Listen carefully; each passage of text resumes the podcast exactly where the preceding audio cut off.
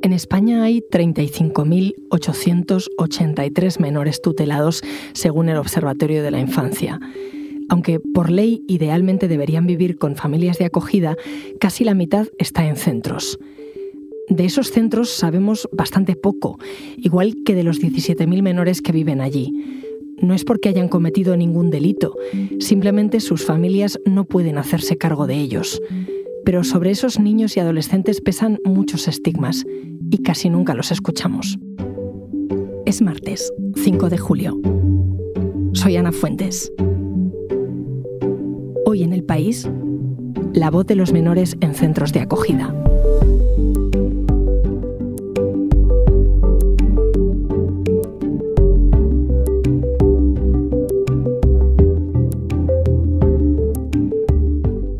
Nos la trae mi compañero del país, Antonio Jiménez Barca.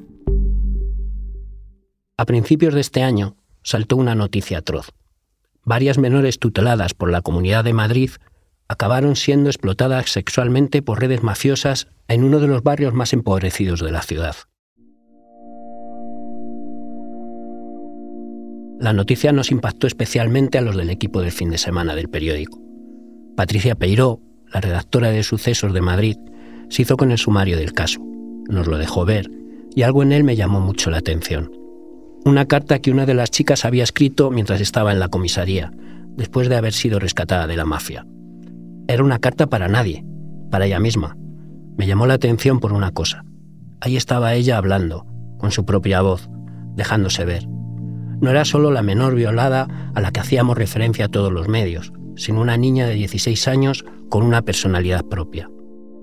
A veces las palabras, a base de repetirlas, joven explotada sexualmente, se transforman en muros, ocultan más que muestran. Por eso quise hablar con los menores que viven en centros de acogida, saber qué pensaban, cómo vivían. Pero claro, no es fácil hablar con los chicos que viven en centros. Cada vez que lo intenté, me decían que estaban protegidos por la ley. Por ellos hablan los trabajadores sociales, los psicólogos, los funcionarios de centros, los políticos, una experta con la que hablé me recordaba siempre lo mismo.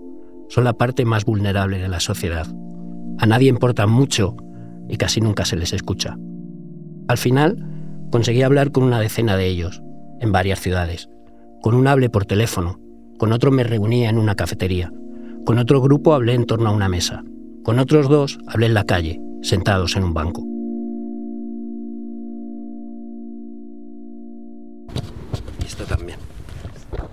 Bueno, pues lo que quiero que me contéis un poco es eh, hasta donde podáis o donde queráis, un poco vuestra vida, eh, cuántos años tenéis, por qué estáis en un centro y qué cosas cambiaríais, qué cosas están mal y qué cosas están bien. Vale, Pues yo digo el nombre y todo. No, no, no hace falta. Voy a ponerte un nombre falso, o sea que. lo que sí tienes que decirme es la edad. Vale. Nuestra conversación empezó así. Me dejaron que les grabara, pero les prometí que no se reconocería su voz. Eso es lo que habíamos decidido en el periódico. Hablar con ellos protegiendo su intimidad, sin que se les reconociera para nada, sin decir siquiera de qué ciudad provenían. Lo primero que me sugirieron los compañeros del País Audio fue que modificáramos la voz. Es lo que se ha oído en este primer corte. Vale, Pues yo digo el nombre y todo. Pero yo no quería que su voz sonara así. Me pasó lo mismo con la foto que publicamos en el periódico, donde salían tres chicos a los que entrevisté a contraluz, ocultos. Es verdad que era para protegerles, pero parecía que habían hecho algo malo. Y eso era una paradoja. Lo que yo quería era dar voz a esos menores, pero si sonaban como robots, en cierto modo se la estaba quitando. Así que desde el equipo de audio pensaron que quizá había otra manera recurrir a voces que sonaran reales. Vale, entonces empiezo yo. Tenemos aquí marcadas las... Empieza Mario, creo, ¿no? Empiezo yo, sí. Ah, vale. Lo tengo aquí en archivos. Vale. Venga. Así que a partir de ahora, lo que se va a escuchar es la conversación que tuve con esos dos menores, sentados en un banco, al atardecer, pero leída por dos actores, con la misma entonación y las mismas palabras que usaron aquellos dos chicos. Tengo 16 años, Estoy en el centro porque, bueno, porque mi madre tenía problemas con el dinero y con la droga y mi hermano y yo entramos aquí, luego estuvimos dos años y medio. El nombre ficticio de él es Abel. Es un chico delgado, con el pelo corto y vestido con chándal y sudadera. Es decir, un chico cualquiera. ¿Entrasteis aquí? ¿Qué año era? Tenía yo 12 años, mi hermano 11. Vale.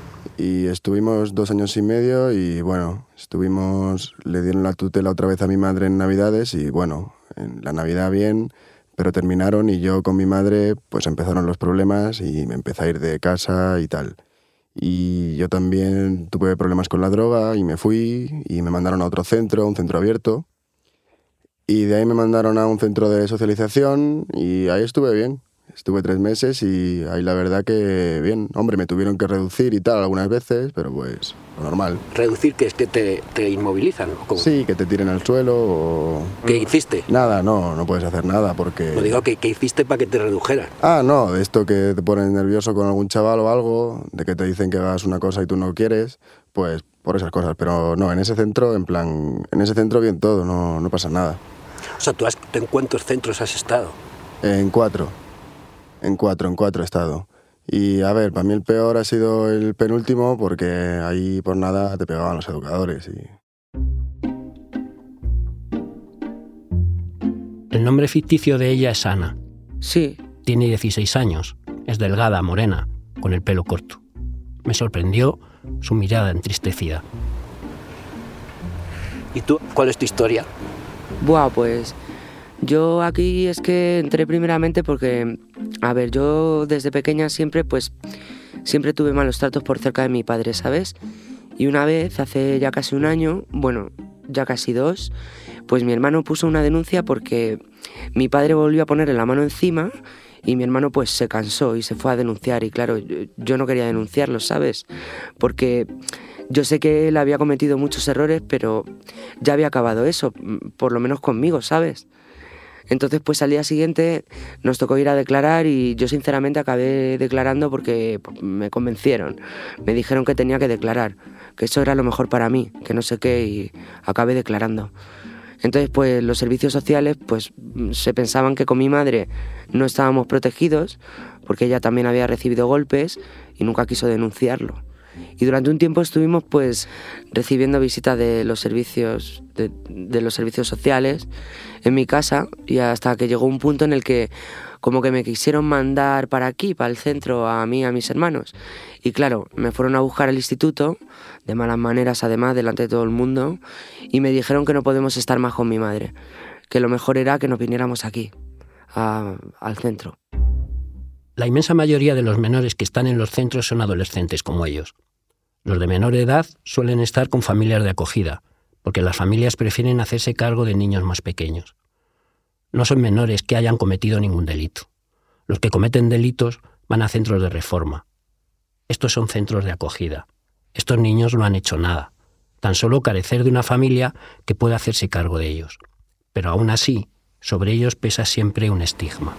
Otra, otra cosa que, por ejemplo, me, me llamó mucho la atención cuando estuve hablando con estos chicos, eh, había una chica que decía, porque cuando tú dices en el colegio, en el instituto, que tú eres de un centro, la primera pregunta es, ¿qué has hecho? Sí, Cuando en el fondo no has hecho nada. Es decir, Claro, es, normalmente es que te han hecho a ti. claro. sí. Es decir, eh, ¿a vosotros os pasa eso? Sí, Yo, a ver, yo es que siempre he tenido más miedo que vergüenza, pero vergüenza ninguna. O sea, yo siempre he dicho de dónde he venido y dónde he estado, ¿sabes? Pero luego sí que es cierto que, claro, haciendo cursos, ¿sabes? En plan, luego para ir a currar y tal, ¿no? Yo eso no lo digo, ¿sabes? Que soy de un centro y tal, no. Porque, a ver, te van a mirar mal.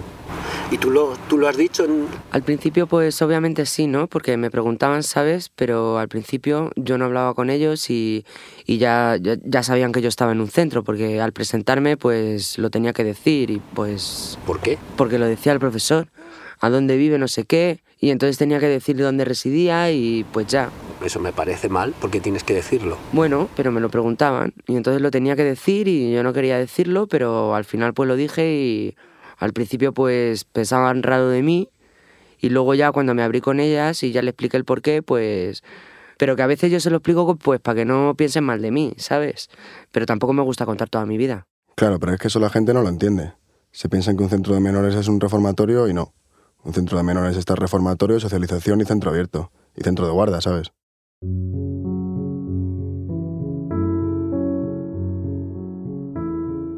La mayoría de expertos con los que hablé me explicaron que lo que estos chicos necesitan son vínculos afectivos con sus mediadores o con sus educadores, para desde allí reconstruir una personalidad agrietada y frágil.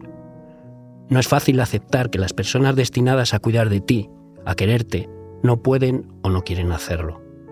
Esa falta de afecto es algo que se arrastra toda la vida, como una mancha de nacimiento en la cara, como una especie de injusto pecado original.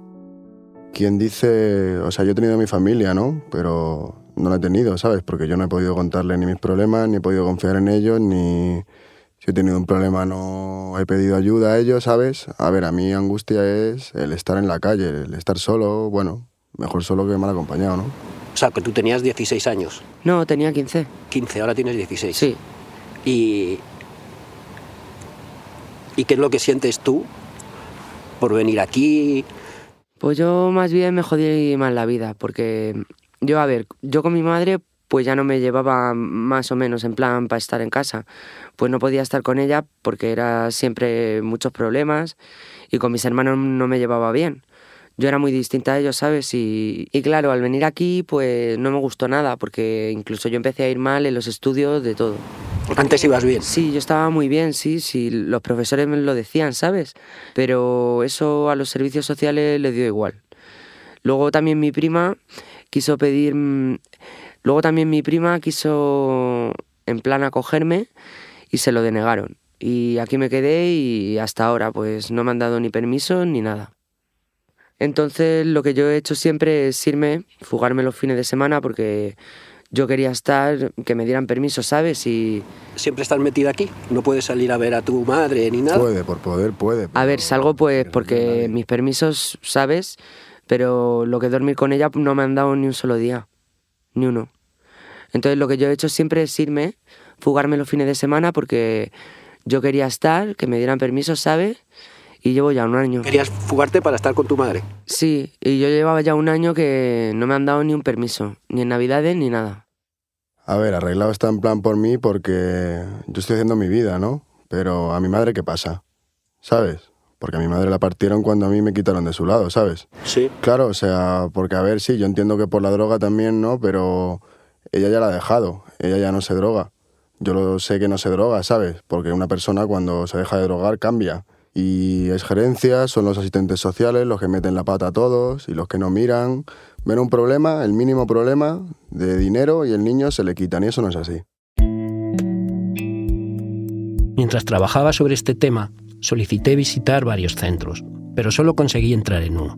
Visité, junto con mi compañera Patricia Gosálvez, el Centro de Menores Juan Pablo II de Segovia. Hasta 2015, los incidentes ahí eran frecuentes y las fugas también. Pero el centro se transformó. Antes eran pasillos largos, comedores para decenas de personas y salas comunes. Ahora son seis mini pisos dentro de un edificio, independientes unos de otros, con seis cocinas, seis salas de estar, seis mesas de comedor. Y sobre todo este centro tiene un secreto, que los educadores intentan reproducir lo máximo posible a una familia. Es decir, una de sus misiones es aprender a querer a los menores. Por ejemplo, si un cuidador libra el día del cumpleaños de un menor que tiene a su cargo, lo llama de todas maneras. Pero aún así, un centro siempre será un centro.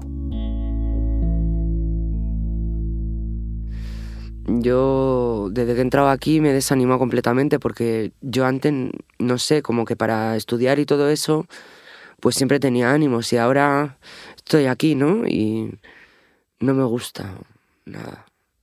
Me he venido abajo. Bueno, pero que lo malo de los centros es eso, que... Es que, a ver, como no te quieras cambiar tú o no tengas mucho apoyo de fuera, pues dentro te jode. Yo porque yo... Yo tuve mi mala racha, yo tuve mis... Uf, mis semanas de bajón también. Porque claro, yo también estoy solo en... Yo tuve una temporada que me vi solo, vamos. Solo no, más solo que la una. Y uff, eso sí que yo estuve hasta con depresión y de todo, estuve una semana que no quería saber nada de nadie ni nada. Me sorprendió lo claro que tenía Abel cómo funciona el circuito de los centros para algunos menores.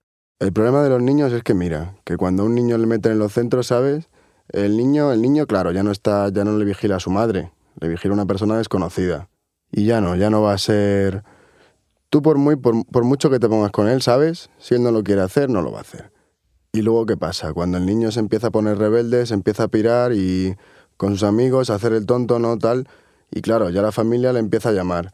El niño no lo coja, aunque lo coja. Sabe que la está liando y la familia ya le deja de hablar al niño y el niño eso ya le parte. Y la sigue liando y la lía y la lía. Y la familia ya le deja de hablar al niño y el niño eso ya le parte. Y la sigue liando y la lía y la lía. Le llevan a otro centro y le separan más de su familia, ¿sabes? Y luego, claro, ahí está el... Ya no tengo mi familia, ¿dónde voy? A hacer mierdas. Y más mierdas. Luego es que cumple los 18 y claro, no tienen nada, vas a hacer esas mierdas y ya no hay centro, está la cárcel. Cada uno de los menores con los que hablé tenía una historia diferente. Algunos ingresaron en los centros cuando eran muy pequeños, otros cuando eran adolescentes. Algunos querían mucho a sus cuidadores, otros no tanto. Casi todos se habían fugado alguna vez, aunque fuera por unas horas. Pero todos, todos, parecían compartir el mismo miedo, cumplir 18 años. Mira, había una, había una, una cosa que nos contaban mucho los, los otros chavales con los que hablé, y era, por ejemplo, que ellos no estaban mal en los centros, tenían más o menos vuestra edad, pero les entraba un poco de angustia el pensar que van a cumplir 18 años y van a tener que salir. Nada, yo a mí sí, yo tengo yo tengo miedo porque claro, ahora sí, yo ahora estoy haciendo cursos, pero yo cuando salga afuera no tengo como otro chaval que sale y tiene a su madre, ¿sabes? Yo cuando salga estoy en la calle o No puedes volver a tu casa con tu madre, sí puedo, pero no te conviene. no me conviene. Yo puedo ir a verla y tal, pero no hace muchísimos años que yo no le pido a ella nada, ella no me pide nada y claro, ahí me da miedo cuando al salir pues pues verme en la calle, la verdad, ¿sabes? Porque ¿Y en tu caso tienes miedo a cuando lleguen los 18 años? No, yo no. Yo sé que en plan al salir de aquí tengo un sitio donde ir y voy a estar bien. Mientras hablaba con ellos, sentados en aquel banco, en medio de ese descampado, y se iba haciendo de noche, pensé que Abel y Ana venían de un pasado que no se atrevían a contarme del todo, y que desde allí caminaban hacia un futuro incierto y algo amenazante. ¿Y vosotros lo veis en el, en el futuro con una familia, con hijos y así? por supuesto, Yo sí, yo sí. ¿Sí? Sí. ¿Tú también? sí. Yo quiero tener un hijo. ¿Solo uno? Bueno, es que... Bueno, yo quiero tener varios, o dos, o cuatro. Primero uno, luego otro, vamos de uno en uno. No, pero en serio, cuando yo tenga mi vida hecha, mi curro, mi todo, porque yo, claro, el día que yo tenga un hijo no quiero que pase por lo que yo he pasado, ¿sabes? Me daría mucha pena. Yo cuidarle. Eso es lo... El, vamos, cuidarle, tener un asamiento que esté perfecto, o sea, que esté bien, o sea, que no le falte nada. Lo que a mí me ha faltado, que no le falte a él. ¿Y a ti qué es lo que te ha faltado? Todo. Todo. Literalmente, o sea, todo, todo. ¿qué, qué- qué quieres decir el campo? Atención, cariño. Cariño, una casa, comida, ropa. Yo te he hablado de amor y de cosas de, de todo. O sea, yo puedo decirte que no he tenido nada de pequeño. Cuando pienso en estos chicos, y también en algunos educadores que he conocido en algunos centros, o en los que trabajan en algunos pisos de acogida, me acuerdo de lo que decía Italo Calvino en un libro que me gusta mucho y que se titula Las ciudades invisibles. Calvino escribe que hay dos maneras de enfrentarse al infierno. Una es aceptarlo y volverse parte de él hasta el punto de no verlo más. La otra es mucho más difícil. Consiste en buscar qué y quién, en medio del infierno, no es infierno, y hacerlo durar y darle espacio.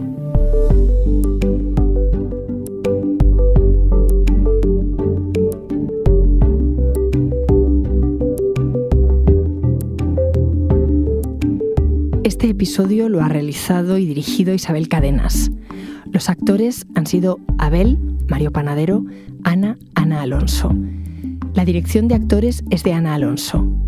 La grabación en estudio es de Camilo Iriarte. La grabación de los testimonios de Antonio Jiménez Barca. El diseño de sonido es de Nicolás Chabertidis. Yo soy Ana Fuentes y esto ha sido Hoy en el País. De lunes a viernes volvemos con más historias. Gracias por escuchar.